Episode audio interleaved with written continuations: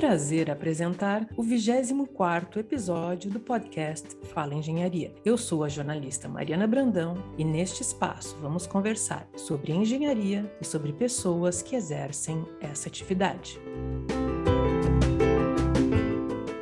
Hoje vamos conversar com César Henrique Ferreira, engenheiro agrônomo graduado pela URGS e pós-graduado em Irrigação e Drenagem pelo Instituto de Pesquisas Hidráulicas da URGS. Ferreira tem larga experiência profissional como extensionista rural e gestor na Emater RS e outras entidades afins além de ter sido professor na Faculdade de Engenharia Agrícola da UBRA e conselheiro do CREA-RS. Ferreira foi eleito e empossado presidente do Sindicato dos Engenheiros do Rio Grande do Sul em dezembro de 2020, onde também já atuou como diretor administrativo por duas gestões. Presidente do SENGE, César Henrique Ferreira, muito obrigada por aceitar o nosso convite e participar do podcast. Seja muito bem-vindo. Obrigado, Mariana. Eu é que agradeço a oportunidade por estar conversando aí com toda a nossa comunidade da engenharia. César, o profissional de engenharia pertence a uma categoria diferenciada,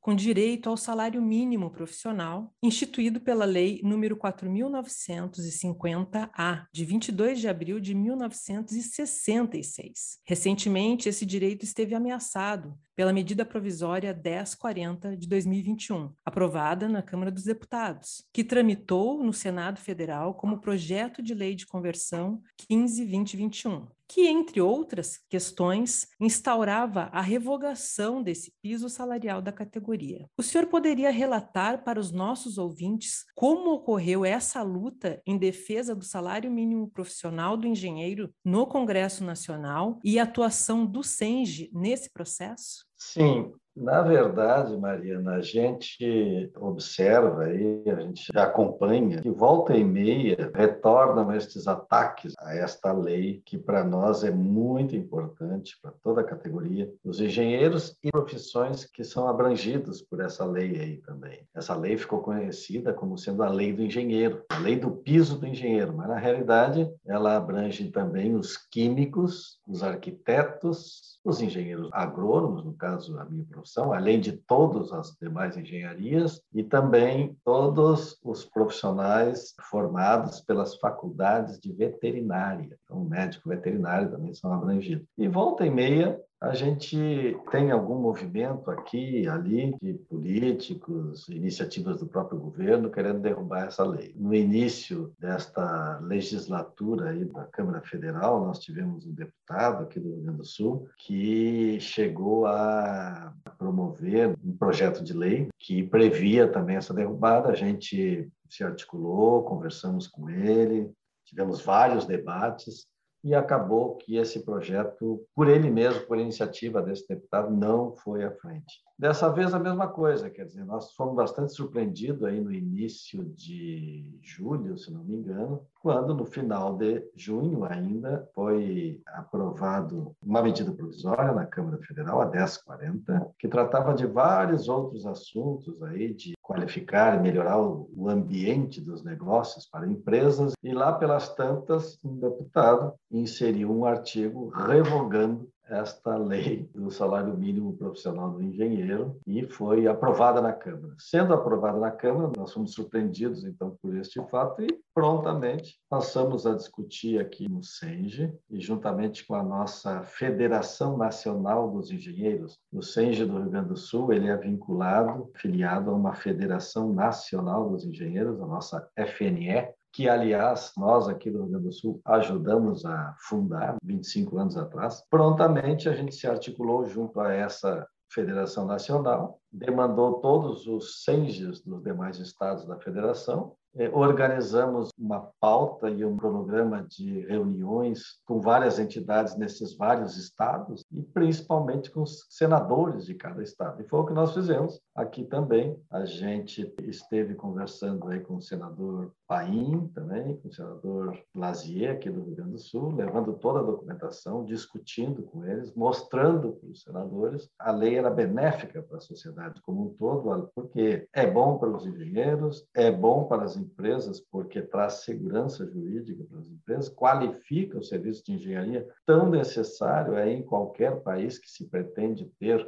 um desenvolvimento econômico e social arrojado e necessário, como precisa o Brasil. E no caso aqui dos nossos senadores, nós tivemos aí uma excelente acolhida. O senador Paim chegou a apresentar uma medida cancelando este artigo que foi inserido lá na Câmara Federal. E assim foi feito com vários estados, vários senadores. Nós tivemos em torno de 30 senadores que apresentaram emendas uh, retirando este artigo. E o senador Lazia também prontamente articulou com outros senadores e isso então foi revogado, foi barrado esse projeto aí de reconversão neste item que nos interessava, da retirada do salário mínimo profissional. De forma que ele retornou, inclusive, para a Câmara já sem possibilidade de ser rediscutido e inserido. Ele foi retirado da pauta e, portanto, a lei segue forte em vigor e assim segue a nossa luta aí do SENGE aqui do Rio Grande do Sul de valorizar a categoria pela aplicação desta lei do salário mínimo profissional da categoria. Se chama também o piso nacional dos engenheiros. A desregulamentação dos salários dos profissionais não viria a trazer mais prejuízos na qualidade dos serviços prestados do que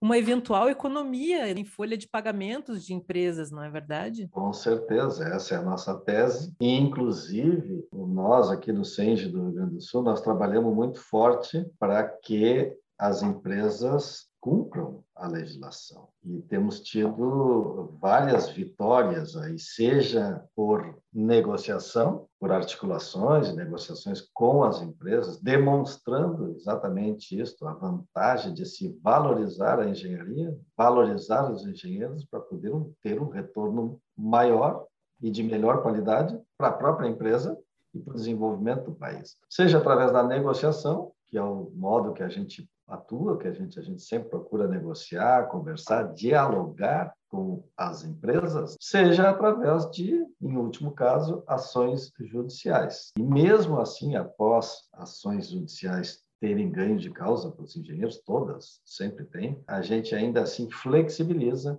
negocia a entrada em vigor do cumprimento destas ações, bem como até valores que tem que ser pago. Que nós também trabalhamos essa legislação, inclusive para aqueles profissionais em que não se aplica. Essa legislação não se aplica diretamente para os engenheiros empregados no serviço público, sobre o regime jurídico único das esferas municipal, estadual e federal. Ainda assim, a gente procura trabalhar junto às prefeituras, por exemplo, temos um trabalho muito intenso aí junto às prefeituras, no sentido de que as prefeituras, os prefeitos valorizem o serviço prestado pelos seus engenheiros, compensando com gratificações, medidas aprovadas pelas câmaras municipais, por exemplo, que consiga pagar para os engenheiros o equivalente ao salário mínimo profissional. Ainda que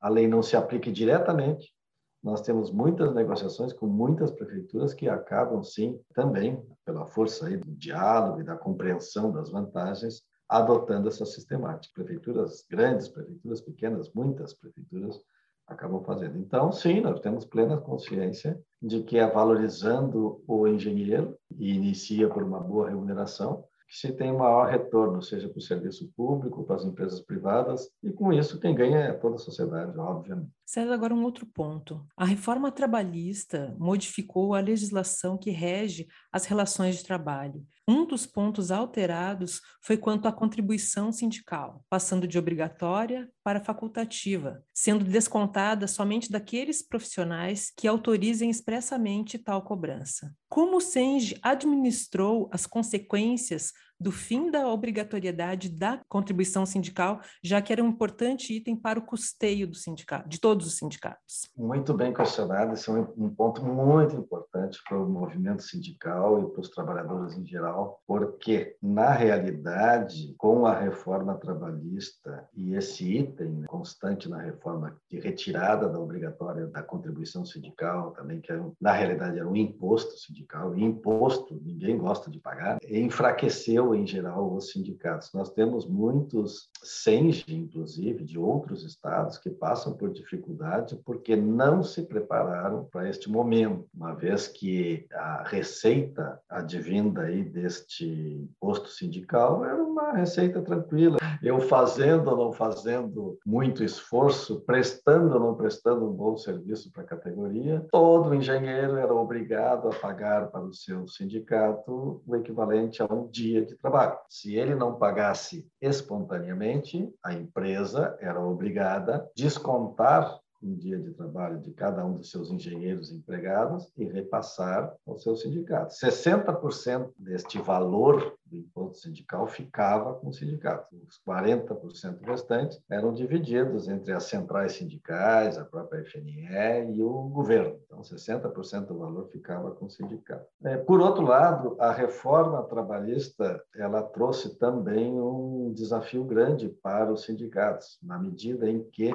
ela definiu que prevalece nas condições de trabalho as condições de trabalho negociadas entre os trabalhadores e o empregador com a participação do sindicato. Ou seja, é aquele termo que é muito comum a gente ouvir dizer que prevalece o negociado sobre o legislado. Ou seja, as condições negociadas e acordadas em acordo coletivo de trabalho, ou convenção coletiva de trabalho, prevalecem sobre as questões legisladas, sobre a própria lei. Isso necessita que a gente tenha sindicatos fortes, atuantes, estruturados, para defender né, e buscar boas condições de trabalho para os seus profissionais representados. Isso vale para qualquer sindicato. Tu tem que estar preparado, por outro lado, tu perdeu renda, perdeu receita. Isso faz com que cada vez mais os sindicatos precisem e demandem a participação direta dos seus representados. O SES do Rio Grande do Sul precisa da participação dos engenheiros, precisa que os engenheiros sejam sócios do sindicato para que ele tenha estrutura suficiente para defender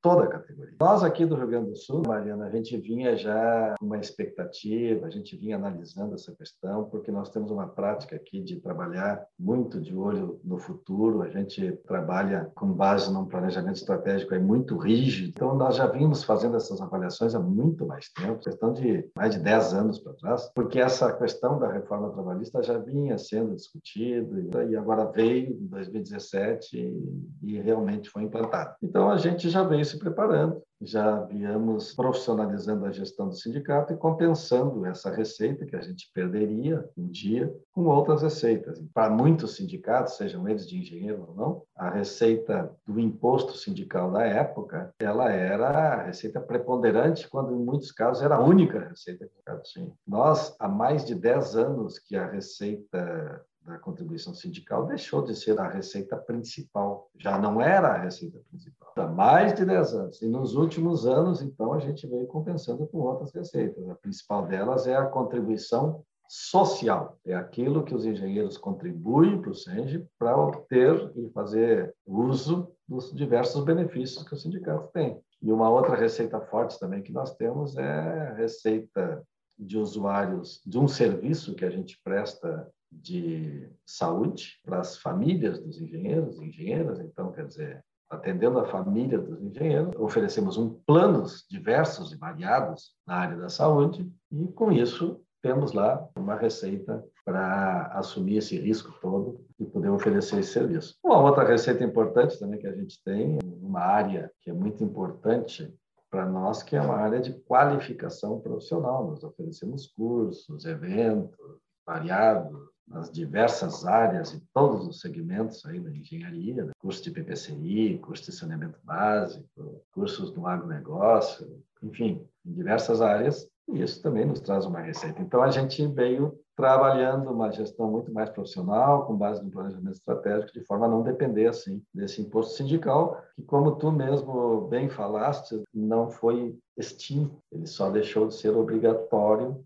e as pessoas, os engenheiros podem pagar, podem contribuir, devem, eu acho que devem contribuir para os seus sindicatos em geral, de livre e espontânea vontade. Nós temos lá, tranquilamente, quem quiser contribuir, entra no nosso site aí, tem lá como fazer, ou então para as empresas descontarem o dia de trabalho dos engenheiros, tem que ter a expressa manifestação, a expressa vontade do engenheiro de fazer isso. Nós, inclusive, eh, dizemos e conversamos com a categoria que aqueles que não querem ser sócios do SENGE, porque entendem que não utilizam os serviços ou os benefícios, a gente recomenda, de livre e espontânea vontade, contribuam com a contribuição sindical, porque certamente ele vai estar usufruindo das negociações que o SENGE trata com as suas empresas e a valorização que trabalha aí pela categoria de uma forma geral também. Ainda ocorre, por exemplo, o acompanhamento de homologações de rescisões de contrato de trabalho para garantia de direitos trabalhistas. Como que isso funciona atualmente? O SENGE acompanha só de quem autoriza esse desconto do imposto sindical? Como que está funcionando desde que foi implantada a reforma trabalhista? Nós realizamos as homologações normalmente. A gente, inclusive, agora na pandemia, estamos fazendo até homologações de contrato de trabalho até online. Para os engenheiros, né? sejam eles sócios ou não sócios, né? a gente faz. Na realidade, quando o sindicato dos engenheiros promove um acordo coletivo de trabalho, nós estamos fechamos um ano passado, já estamos negociando agora a negociação coletiva anual, a revisão que tínhamos previsto lá atrás, no ano passado, com a Marco Polo, por exemplo, que é uma gigante, empresa gigante, mundial. Quando a gente faz isso, todos os engenheiros daquela empresa são beneficiados, sejam eles sócios ou não sócios. Esse é o dilema é o desafio. Todos são beneficiados. Aqueles que são sócios, eles já pagam, já contribuem o sindicato, ok, o sindicato defende, mas na, na, Marco Polo, por exemplo, nós entramos lá e negociamos um acordo coletivo e tal, a maioria não era sócio. Todos se beneficiaram. Então, a gente, nesse caso, recomenda, bom, ele não quer se associar, pelo menos contribua, então, com uma contribuição sindical, que é o imposto sindical, ou então a gente tem também condições de colocar no próprio acordo uma contribuição assistencial, válida até é, para aquele acordo. Não é sócio, não é um imposto, mas é uma contribuição assistencial apenas para aquele acordo, que a gente libera os engenheiros que são sócios, que são abrangidos por este acordo. Quer dizer, um acordo desses é, demanda custo, nós temos várias reuniões, viagens a Caxias, por exemplo, com advogados também, que tem que nos acompanhar, e a gente tem que tratar de todos os estudos e análises aí jurídicas, técnicas e tal. Então, realmente tem um custo. O sindicato forte se faz com participação efetiva dos engenheiros, no caso aqui o engenheiro SENGE, aqui do Rio Grande do Sul. Nós, no caso das homologações e outros serviços, prestamos normalmente para toda a categoria. Qual o valor da contribuição sindical atualmente? Poderia deixar um pouco mais claro qual a diferença assim, entre benefícios e serviços disponibilizados entre quem adere à contribuição sindical ou quem tem a contribuição social? Me parece que posso ter as duas, por exemplo, mas para ficar um pouco mais claro para os nossos ouvintes, sintetizando quais as principais diferenças? Quem é sócio do SENGE, a gente convida todo engenheiro, engenheiro e engenheira aí que esteja nos acompanhando a se associar e fazer parte dessa família aí, nós dizemos, nós costumamos dizer, eu costumo dizer que o, que o SENGE é a casa de todo engenheiro. Nós temos aí mais de 17 mil sócios de diversas categorias. O SENGE começou com um sindicato de arquitetos e engenheiros. Hoje nós temos ainda alguns arquitetos que se mantêm sócios do SENGE e buscam serviços lá do SENGE. Depois foi criado o sindicato dos arquitetos, então quem representa legalmente perante as condições de trabalho os arquitetos é o sindicato dos arquitetos do Rio Grande do Sul. Mas nós temos algumas categorias de sócio que não são necessariamente engenheiros. Nós temos convênios com outros sindicatos, por exemplo, nós temos convênios com o sindicato dos economistas, agronomistas, nutricionistas, veterinários, e esse pessoal paga uma anuidade diferenciada e usufrui de alguns serviços do sindicato, mas não podem votar nem ser votados, não podem participar da direção do sindicato, obviamente. E não são representados pelo sindicato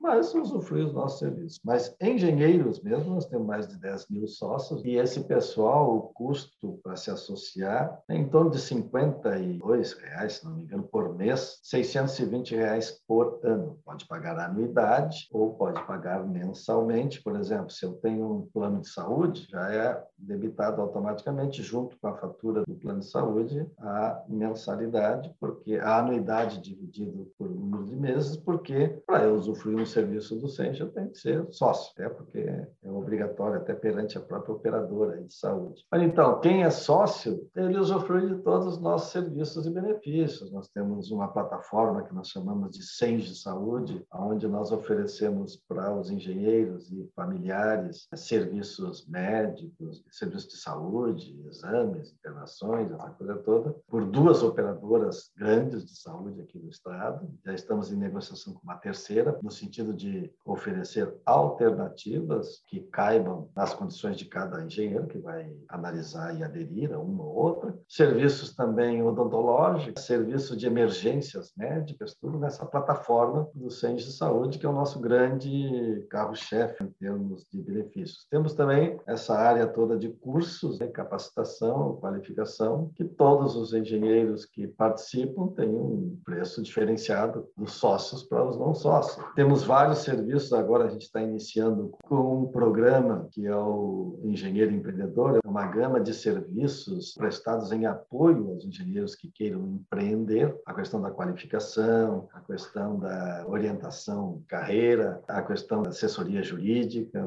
do serviço jurídico, do apoio jurídico necessário, de consultorias contábil também, para contabilidade, para quem quer montar uma empresa e quer saber como se enquadra, e tudo isso com preço diferenciado. Aquele engenheiro, por um acaso, estiver naquela situação que eu falei, ele está abrangido por um acordo coletivo. Agora nós estamos negociando aí, como eu falei com a Marco Polo, está tudo bem encaminhado, e outras várias empresas, eh, sejam públicas ou privadas, onde é validadas as condições de trabalho através de um acordo coletivo, onde, por exemplo, se tem lá um reajuste salarial com base na inflação, bom, todos os engenheiros que trabalham ali, sejam sócios ou não, eles serão beneficiados por isso. Neste caso, a gente recomenda, como eu já disse, a gente coloca lá uma cláusula de recolhimento de uma taxa assistencial, é um valor assistencial bem menor do que a anuidade do sindicato. Bom, ele não quer usufruir dos demais serviços e produtos e benefícios, ele contribui apenas com essa sindical. Resumidamente, é isso. E além de outros benefícios aí que a gente tem também, serviços seguros e vários outros que estão lá no nosso site, pode ser acessado lá. Agora nós estamos lançando um programa bem legal, tem a ver assim com a inserção do Senge, todo esse movimento aí por um mundo melhor, uma vida melhor e tal, de auxiliar, apoiar aí pessoas, comunidades e entidades carentes. É o nosso Senge Solidário. Nós definimos o programa, os objetivos, as ações, por exemplo, estamos trabalhando em viabilizar que algumas escolas, cooperativas de trabalho, comunidades carentes mesmo, algumas já foram identificadas, tenham, por exemplo, como a gente colocar internet solidária numa cooperativa de trabalho, por exemplo, ou numa escola, onde depois a gente faz a aproximação com a comunidade que vai receber o serviço, com a empresa, por exemplo, que está disposta a patrocinar essa internet, que é muito barato, com a operadora e depois disso ainda entram engenheiros solidários para capacitar aquelas crianças, aqueles alunos e tal, em temas que tenham a ver também com a engenharia. Então esse é um projeto e vários outros aí, onde os engenheiros por exemplo, tenham condições e queiram e que tenham tempo e conhecimento e intenção de prestar esse serviço de forma voluntária, eles poderão então colocar todo o seu conhecimento na área da engenharia e realizando projetos, viabilizando licenciamentos para entidades assistenciais e comunidades carentes. Temos alguns projetos aí, por exemplo, também, que a gente está trabalhando com a possibilidade de dar assistência à implantação de hortas, hortas escolares, hortas comunitárias. O engenheiro agrônomo vai lá, presta serviço de forma voluntária. Bom, para fazer isso, obviamente, nós precisamos de muitos engenheiros que trabalham de forma, têm atuação na vida como voluntariado, eles precisam também de certificados para apresentar isso, inclusive os alunos, até podendo fazer com que esse serviço voluntário sirva também para o cumprimento de estágios ou horas-aula, uma série de coisas. Então, esse serviço vai ser prestado também, vai ser possibilitado também para o engenheiro que for sócio, fazer parte da nossa comunidade, porque para trabalhar tudo isso aí, a entidade tem que ser forte, tem que ter estrutura para atender esse pessoal todo e isso só vem da participação dos engenheiros, dos associados, como sócios. César, essa seria talvez uma estratégia para despertar o interesse aí de tanto de futuros engenheiros como de novas gerações pela experiência sindical? Com certeza, é uma delas. Uma outra também, na que a gente tem lá no sindicato, que é o Núcleo Jovem Engenheiro. Nós temos uma estrutura lá, que é o Núcleo Jovem Engenheiro. Também, há anos atrás, fizemos um edital de cadastramento, alguns jovens engenheiros, sejam eles recém-formados ou ainda estudantes, nós temos sócios estudantes, nós temos mais de 2 mil sócios estudantes, porque nós temos um serviço também, um benefício, que é muito importante aí, que é descontos em universidades. A gente tem uma gama de convênios com várias universidades em que tem desconto de 5, 10, 15% nos cursos regulares, e algumas vezes aí significa um bom valor e especialmente para os pais, que geralmente é quem pagam a conta. Então, vale a pena o engenheiro jovem estudante ainda se associar como sócio estudante, e não sócio engenheiro ainda, com um custo bem diferenciado, e ter acesso também a esses benefícios, inclusive a esse benefício do desconto nas universidades. A nossa aproximação, todo o trabalho que a gente desenvolve aí em aproximação às universidades é grande. A porta de entrada também, uma delas pode ser a militância dos jovens, nesse esse nosso núcleo jovem engenheiro, nosso NJE, do jovem engenheiro, que se conversa com esse programa de apoio ao empreendedorismo que eu falei, que é um programa engenheiro empreendedor, na medida que o jovem engenheiro também tem ali possibilidade de fazer relacionamentos, network, ter acesso a uma série de serviços e apoio, capacitação para iniciar o empreendimento. E também se conversa esse núcleo jovem engenheiro também com esse programa do Senge Solidário. Havendo, inclusive, a possibilidade, essa é a nossa intenção, já tivemos alguma experiência, de algum serviço voluntário prestado ser, de repente, até remunerado, na medida que pode ter, do outro lado, empresas querendo remunerar aquele serviço. Tem empresas, a gente sabe, que querem colaborar com as entidades carentes. Então, precisa construir lá, por exemplo, banheiro para a comunidade, para a escola lá da comunidade tal. Tem empresários que querem ajudar. O outro empresário entra com material. Lá pelas tantas, precisa alguém fazer o projeto. Nós temos o banco de dados dos engenheiros voluntários que podem fazer os projetos. E pode ter uma empresa que também, esse projeto eu pago, inclusive, pelo menos o custo dele. Então, é uma série de coisas aí que bastante diversificadas que compõem um leque aí de atuação do nosso sindicato, que tem justamente esse objetivo aí também, Mariana, de buscar fazer com que os jovens participem desde cedo da vida sindical. Eu, particularmente, julgo fundamental, percebi isso muito cedo, participo há muitos anos da vida do sindicato. Nós temos na nossa diretoria 76 componentes, a diretoria executiva, tem a diretoria suplente, tem conselho fiscal, conselho técnico consultivo, tem as diretorias regionais, nós estamos espalhados em todo o estado, através das regiões dos Corédios. Eu sempre participei nos cargos um pouco mais afastados, nas últimas três gestões aí que eu estou diretamente na, na diretoria executiva, mas eu já fui diretor financeiro da Sociedade de Agronomia, por exemplo. Já participei também do Conselho Regional, do CREA. Eu tenho um filho que é engenheiro agrônomo também, que também participa, e desde cedo eu disse para ele, além da tua vida pessoal, além da tua vida profissional, tu tem que cuidar também da tua vida política profissional, através da participação das tuas entidades, seja das associações, dos sindicatos, conselho, porque ali também se faz, se aprende muito, se tem uma noção das profissões, da profissão e como ela se insere. A gente tem a real noção de como essa profissão se insere no processo de desenvolvimento do país e a importância dela, além de que a coisa mais importante que eu acho que são o network aí, os relacionamentos que tu promove variados no dia a dia numa vida sindical. Então, é o que a gente costuma passar para os jovens engenheiros e tudo que a gente faz é nesse sentido. Até porque a nossa base aí de associados é uma base com a própria população do estado aí envelhecida. O estado já possui desde 2019 18% da sua população acima de 60 anos. Em outubro de 2019, o estado do Rio Grande do Sul passou a ter uma população maior acima de 60 anos do que de 0 a 14 anos. Então, hoje tem menos pessoas de 0 a 14 anos do que acima de 60 anos. E lá no Senge é muito mais. Lá no Senge nós temos 53% dos nossos associados têm mais de 60 anos. 53%. Por outro lado, nós temos 10% do total de sócios com menos de 30 anos. Quer dizer, já se iniciou, nós já iniciamos uma boa renovação e isso faz parte também da nossa estratégia, formar e renovar o sindicato. Essa nossa atual gestão, nós conseguimos renovar 32% de todos esses 76 componentes da diretoria.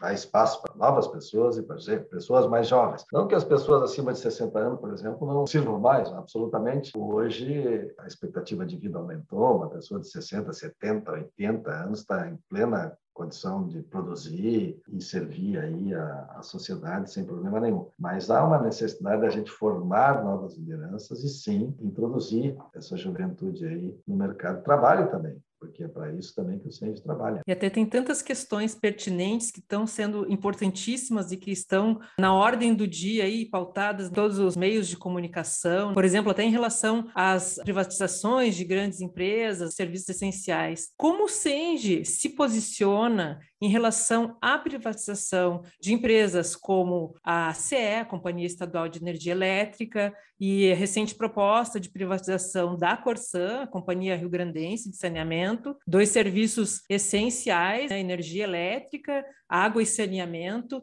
e de uma possível privatização também do DEMAI, o Departamento Municipal de Água e Esgoto de Porto Alegre, locais onde trabalham muitos engenheiros. Qual é o cenário a médio e longo prazo para a população, estando esse serviço sob controle da iniciativa privada? Nós, a princípio, não somos frontalmente assim contra as privatizações. Hoje, esse debate de estatização versus privatização é um debate, como vários outros aí, político partidário. Até a pandemia virou um debate político. A questão do voto, tudo é uma questão política e polarizada. Tem dois lados só. Um é a favor, outro é contra.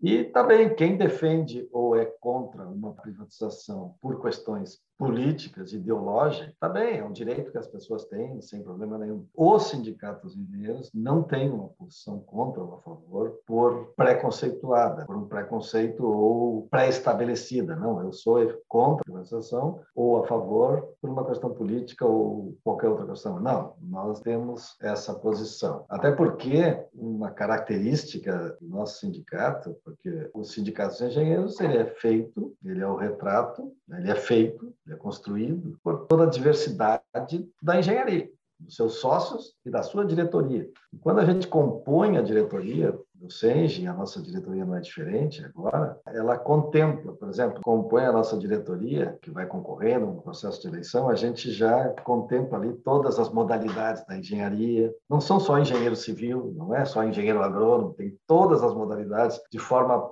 uma certa proporcionalidade. Tem engenheiros da iniciativa privada, tem engenheiros da iniciativa pública, tem engenheiro da Emater, eu fiz a minha vida na Emater, grande parte dela, tem engenheiros da CE, enfim, é bem diversificado. E também é as pessoas que ali participam. Nós temos valorizado muito a participação das mulheres, por exemplo. Agora, nesta diretoria, a gente dobrou, eu dobrei o número de mulheres que tinha normalmente, vamos trazer mais. E embora ainda a gente reflita a proporção de mulheres na própria engenharia, a própria engenharia tem uma proporção baixa assim, de mulheres. Algumas modalidades hoje já estão bem mais, a economia, por exemplo, tem bastante mulher, acho que é a maioria hoje, mas tem outras modalidades que não. E também nessa diversidade aí também a gente tem diversidades políticas, tem pessoas que pensam de todas as maneiras, todos os pensamentos políticos, ele compõe a nossa chapa, compõe a nossa diretoria. Não tem uma unidade, o SENG não toma as suas decisões baseadas na ideologia político-partidária. Então, nós historicamente temos a posição de defender que em setores estratégicos da economia da sociedade aí tem que ficar na mão do Estado. Esses que tu falou, saneamento,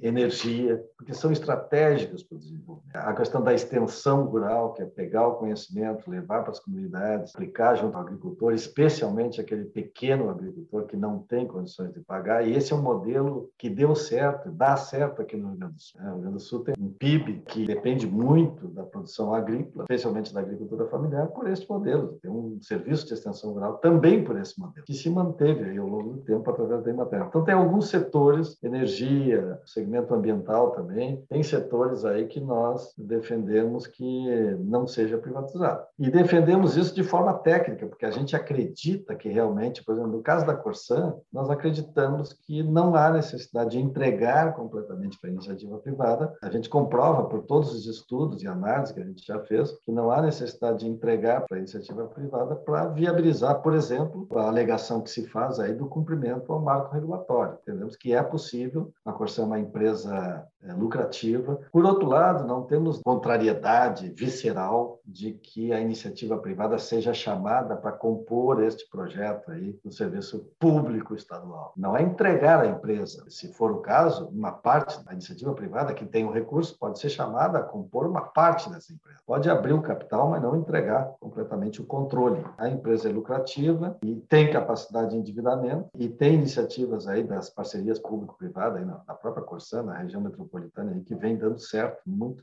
muito dando certo. E vários exemplos aí da iniciativa privada aqui no Brasil, para tudo que é lado que a gente olha, nos dizem que é muito temerário fazer isso que está se pretendendo aí. No mínimo, muito temerário. É mesmo com todas as alegações daqueles que defendem a privatização, de que não, de que não vai aumentar tarifa e tal tudo leva a crer ao contrário, porque todos os exemplos levaram a isso. O que é muito difícil é um segmento, são segmentos, energia, saneamento, extensão rural, toda a questão de proteção ambiental. É, é difícil enxergar a iniciativa privada buscando lucro nesses segmentos, porque o objetivo é muito mais social, de atendimento, até de condições de saúde das pessoas. Nós entendemos que só o Estado pode tocar um projeto dessa natureza, assim, uma, uma ação dessa natureza. Então, não é uma coisa de pré-conceitual nem pré-concebida, ela é estudada, analisada e defendida com argumentos técnicos da engenharia. E nós podemos ter posições contrárias a esses temas que nós estamos falando, contrárias a governos de direita, e podemos ter posições diametralmente contrárias a governos de esquerda também, como já tivemos. tivemos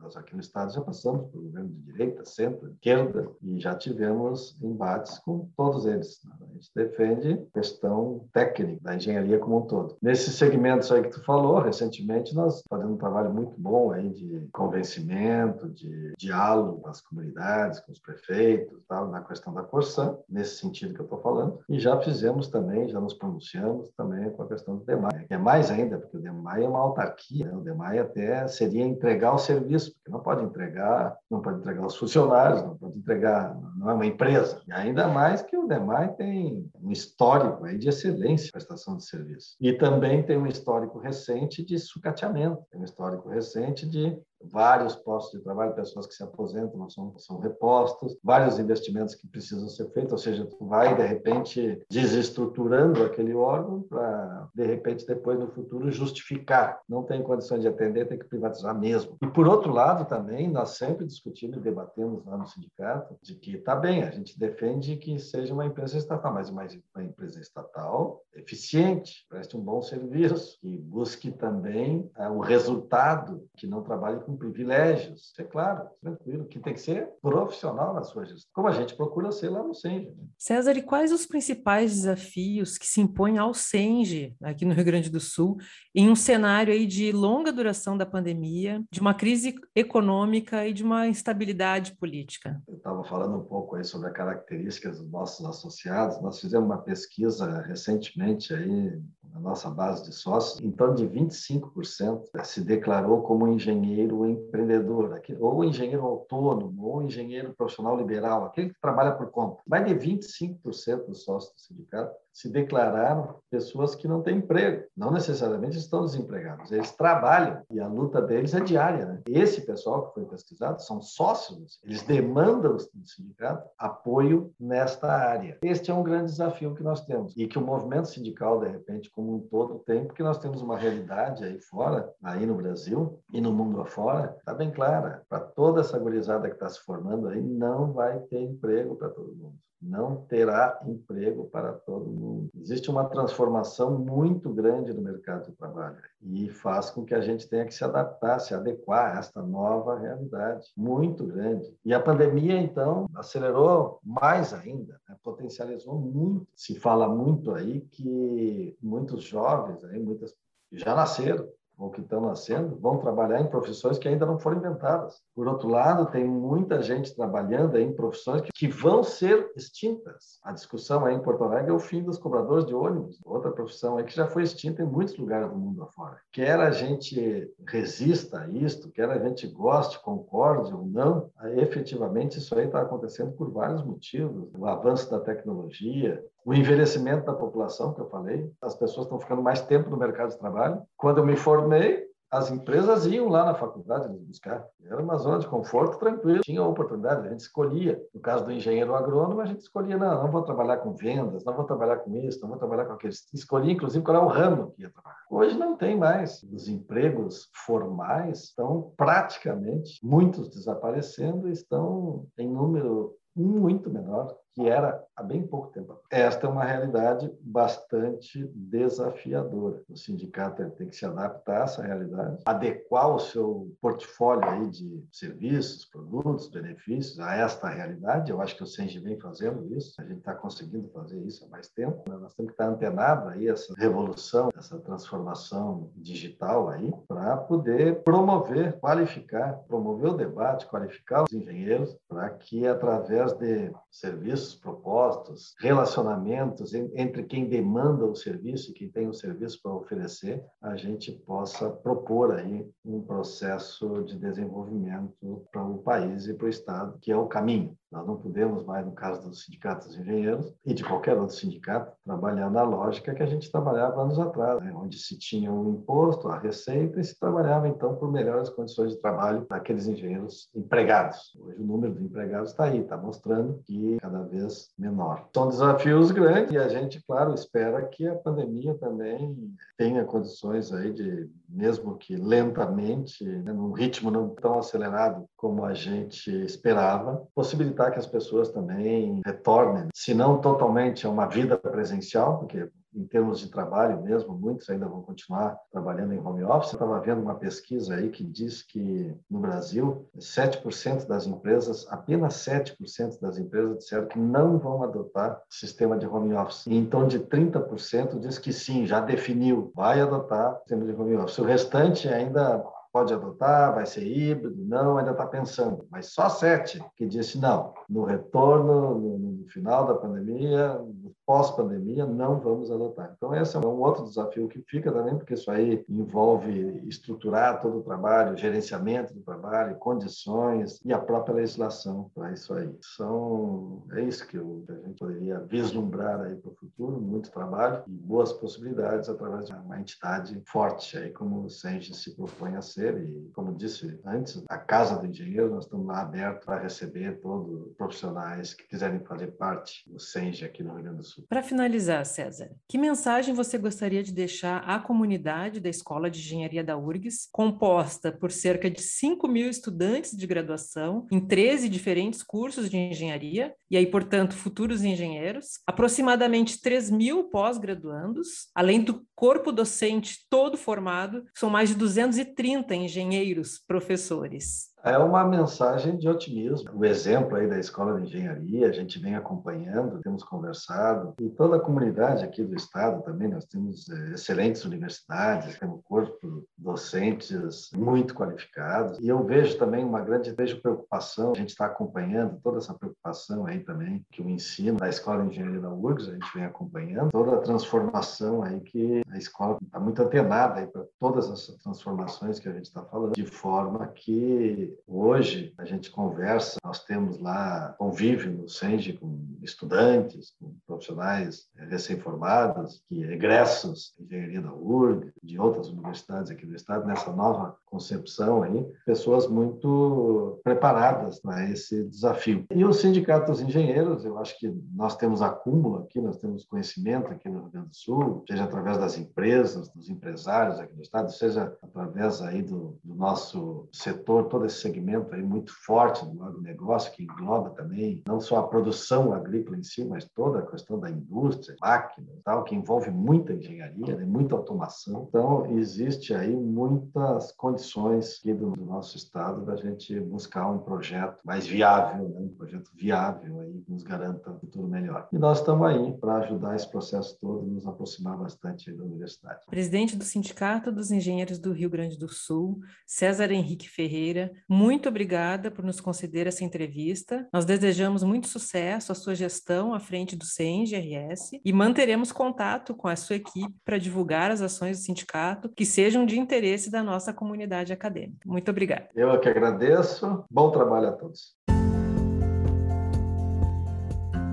Este projeto de comunicação é parte do Plano de Desenvolvimento Institucional PDI da Escola de Engenharia para o período de 2020 a 2022. Acompanhe os nossos episódios nas plataformas de áudio pelo nosso site www.urgs.br barra podcast Fala Engenharia, pelo Lumina Podcast URGS e assista a versão em vídeo como podcast na TV da TV Engenharia. Muito obrigada pela sua companhia e até o próximo Fala Engenharia.